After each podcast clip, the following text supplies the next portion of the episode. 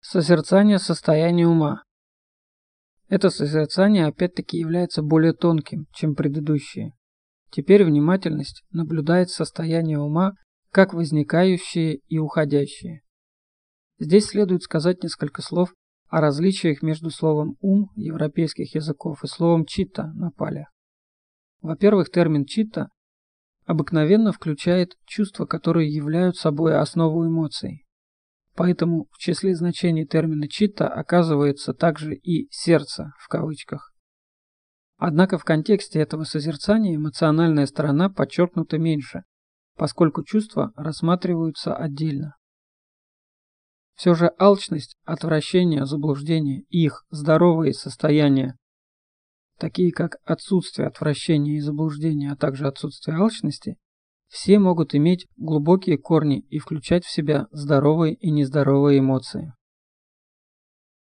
Во-вторых, наш термин «ум» употребляется в единственном числе по отношению к одному человеку. Только говоря о многих людях, мы говорим об умах. Однако в буддийской традиции, когда мы говорим на уровне общепринятой истины, можно сказать, что один человек переживает многие умы, многие читта, которые изменяются в соответствии с внешними и внутренними стимулами. Конечно, это значит видеть вещи в состоянии заблуждения, поскольку мудрость прозрения раскрывает нам тот факт, что не существует личности, которая обладает разными умами или переживает их. Этот вопрос будет рассмотрен в следующей главе. С обыденной точки зрения, а также с точки зрения человека – только что начавшего медитацию, существует наблюдатель, который познает явление своего собственного ума.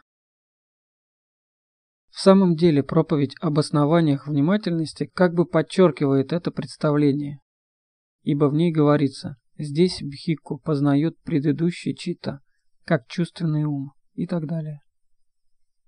Иначе говоря, последний чита познает предыдущий чита, как чувственный. Это значит, что последний внимательный читта осознает нечто уже угасшее или ушедшее, ибо нездоровый, в данном случае чувственный, читта не в состоянии сосуществовать со здоровым читта, основанным на внимательности и мудрости. Но по мере того, как продолжается практика, личность, в кавычках, созданная этими нездоровыми состояниями ума, фактически нездоровым психическим фактором гордости, неуклонно растворяется, пока не останется просто внимательность, отмечающая возникновение и исчезновение этих умов или читта. Первыми тремя предметами при этом созерцании называют корни нездорового состояния. Алчность, отвращение и заблуждение. Эти три состояния уже упоминались дважды в разделе о нечистоте в главе 2 и в предыдущем разделе данной главы. Поскольку они появляются и в начале созерцания состояния ума, это обстоятельство подчеркивает существование связи между чувствами и состояниями ума. Причем для их осознавания намечается более тонкий метод. Этот метод созерцания, применяемый отдельно, требует бдительного и внимательного ума, ибо в проповеди упомянуты только голые кости состояния ума. Среди них самыми важными оказываются две противоположные группы корней. Другой информации, данной Буддой, об этом созерцании не существует. Поэтому, не касаясь даже того, что данный метод сумеют практиковать сравнительно немногие люди, будет лучше всего пользоваться им только в случае необходимости. Если во время медитации или в повседневной жизни мы достаточно внимательны, мы можем, будучи затронуты одним из корней нездоровья, сказать себе Ум охвачен алчностью, отвращением, заблуждением, в соответствии с тем, что возникло. Может потребоваться применение такого же объема обнаженного внимания, повторение приема в тех случаях, когда нечистота ума крепка. Этого бывает достаточно для устранения соответствующего недостатка. Данный прием значительно более ценен для других способов, в которых не содержится никакого конфликта. Здесь налицо лишь отметка нездорового состояния ума. Вначале сюда включены слова, наименование нездорового элемента, но впоследствии, по мере того, как внимательный ум быстро и без слов отмечает создателя затруднения, необходимость в наименовании отпадает. Этот способ внимательности показывает свое превосходство над более обычными методами. Может быть, нам случалось пробовать удалить из ума какое-нибудь нездоровое состояние при помощи доводов рассудка. Но такой прием сходен с попытками оторвать от камня упорного моллюска. Есть и другой метод. Не обращать внимания, притвориться, делать вид, что в уме нет ничего дурного. Он подобен легендарной тактике Страуса перед лицом опасности. Или можно оправдывать нездоровое состояние ума, утверждая, что каждый человек обладает алчностью, отвращением и заблуждением, что эти качества естественны, что с ними нельзя ничего сделать. Это как если бы человек, страдающий ужасной болезнью, восклицал «это естественно» и, несмотря на необходимость лечения, отказывался бы от него. Такое отношение не в состоянии даже облегчить несчастье, вызванное нечистотой, не говоря уже об ее устранении. Здесь более нет необходимости говорить о нездоровых корнях, но здоровые корни, которых мы до сих пор едва коснулись, должны быть рассмотрены с большей полнотой. Первое из них – отсутствие алчности. Само слово на европейских языках звучит необычно, ибо там не существует традиции пользоваться словами, выражающими отрицательные понятия для обозначения положительных качеств. Тогда как на языке пали подобная практика является общепринятой и действительно дает некоторые преимущества. Пользуясь таким словом, мы можем явственно противопоставить его алчности, создавая благодаря этому легко запоминающуюся пару противоположностей. Но, пожалуй, еще более важно, что при этом диапазон значений слова возрастает. В данном случае понятие отсутствия алчности охватывает великодушие, бескорыстие и отречение. Факторы существенного значения для любого рода духовного роста. Великодушие не только факт внешней отдачи, потому что все, что совершается в сфере тела и речи, было сперва запланировано или решено в уме. Даже внезапные великодушные поступки совершаются под влиянием ума. И следует поощрять наличие в уме великодушных мыслей в должное время.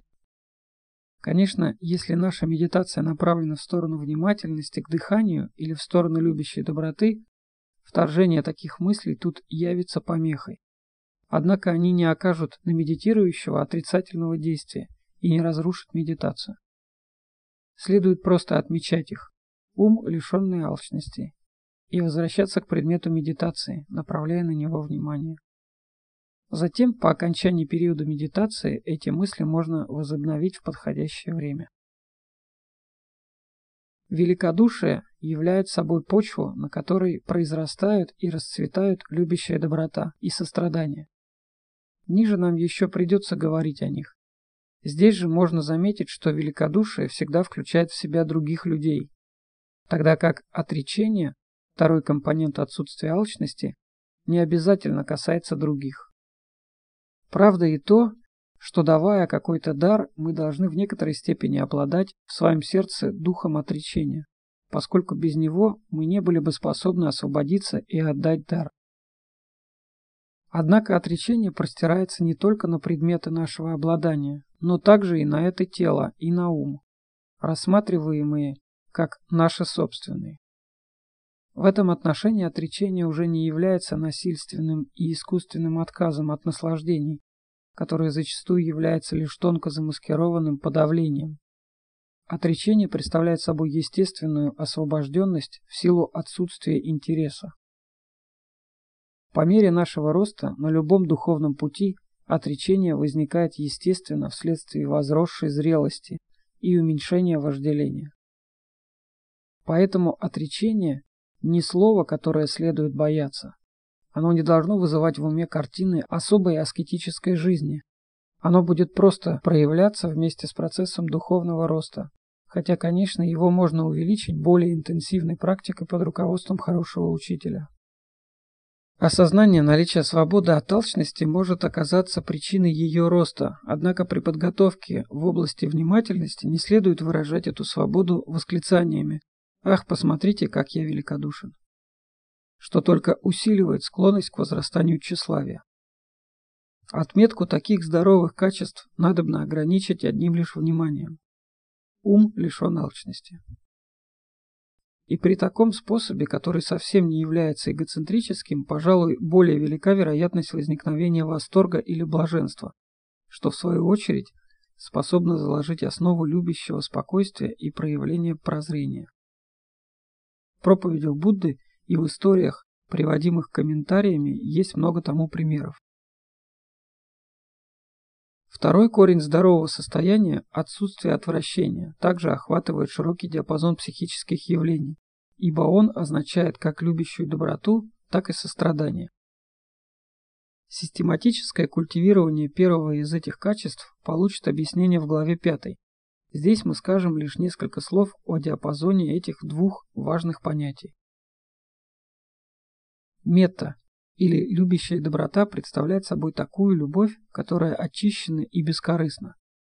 Однако в европейских языках под словом «любовь» подразумевается слишком многие отличные от нее явления, вследствие чего возникает путаница.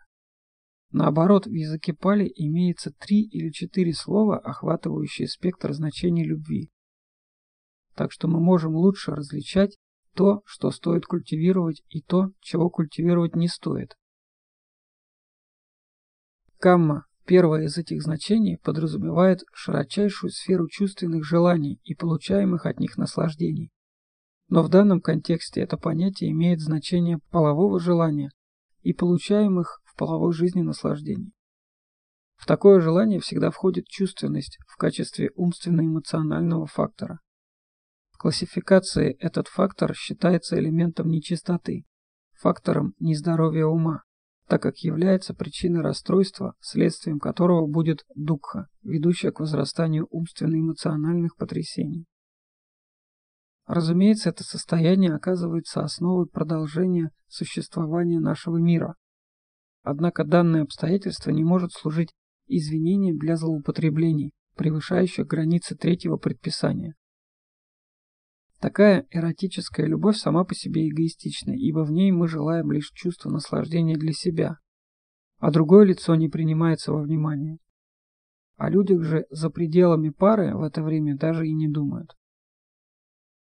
Таким образом, диапазон чувств камма, то есть эротической сексуальной любви, очень узок и центрирован на «я».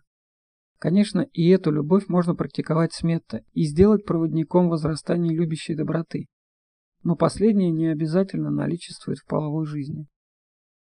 Следующим чувством, расположенным выше по шкале классификации, будет снеха, привязанность, обнаруживаемая в особенности в семьях, где не слишком много подлинной теплоты, но все же люди близки друг к другу. Это и есть буквальное значение слова «снеха». Такая привязанность является сентиментальной, и взаимоотношения при ней могут оказаться сделкой, когда, например, отец кормит семью, а мать обеспечивает ее безопасность. Однако такие взаимоотношения могут иметь место и при отсутствии половых взаимоотношений среди других членов семьи, и тогда они лучше известны под названием близость. В этой привязанности и близости существует известная степень заботы о других людях, однако это обстоятельство, возможно, не исключает причинения вреда прочим людям, внешним по отношению к этой группе и препятствующим такой степени любви. Поэтому подобное состояние можно назвать эгоистическим в ограниченной мере, поскольку здесь собственные цели все же находятся на первом месте в сравнении с целями других, даже несмотря на то, что они могут маскироваться заботой о них. Снеха таким образом представляет собой лучшую основу для культивирования любящей доброты, нежели камма.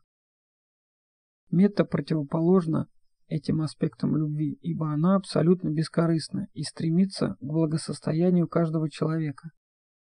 В метта не существует склонности к тому, чтобы искать опору в других людях, что-то от них получить или воспользоваться ими в своих целях. Нет даже сентиментальной привязанности к ним. И во всех случаях камма и снеха создаются физические и душевные страдания, тогда как подобные явления никогда не могут быть результатами метта. Ее плодами оказывается счастье, как для того, кто ее культивирует, так и для его гармоничного окружения. И вот теперь, когда мы имеем некоторые представления о значении понятия метта, каким нам представляется ее диапазон? Она начинается с самого себя. Иначе говоря, человек, прежде чем он сможет проявить метта по отношению к другим, должен обладать разумным количеством любви и уважения к самому себе. Цель его метта к другим состоит в том, чтобы распространить на них то же самое качество бескорыстной любви и теплоты и распространить ее не только на людей, но также и на животных и на те существа, которые обычно невидимы.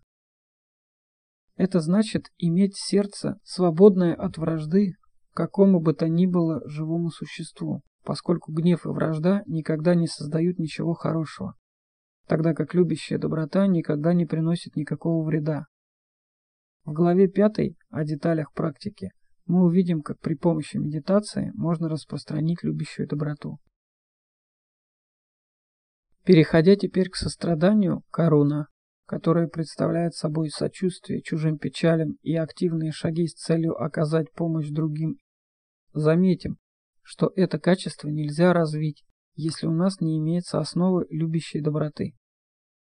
Сострадание, как аспект корня отсутствия отвращения, может возникнуть во время медитации, когда на память практикующему приходят печали других живых существ. Тогда эти образы памяти могут глубоко нас взволновать. И если это произойдет, наше состояние может стать основой для возникновения значительного углубления спокойствия или глубокого прозрения. Если медитация приведет к такому глубокому прозрению или к волнению очищенных эмоций, это будет отличным результатом. Но она не должна иметь своим следствием подавленность, а также, разумеется, нежелание как раз противоречит сочувствию. Его можно применять иногда при чрезмерной вялости и самодовольстве ума в качестве лекарства, излечивающего такое заболевание. Но в других случаях сострадательные мысли могут скорее оказаться слабым отвлечением. Пожалуй, даже средством ускользнуть от какой-нибудь дукха, которую следует встречать внутри себя лицом к лицу. Эти два качества, любящая доброта и сострадание, составляют корень отсутствия отвращения.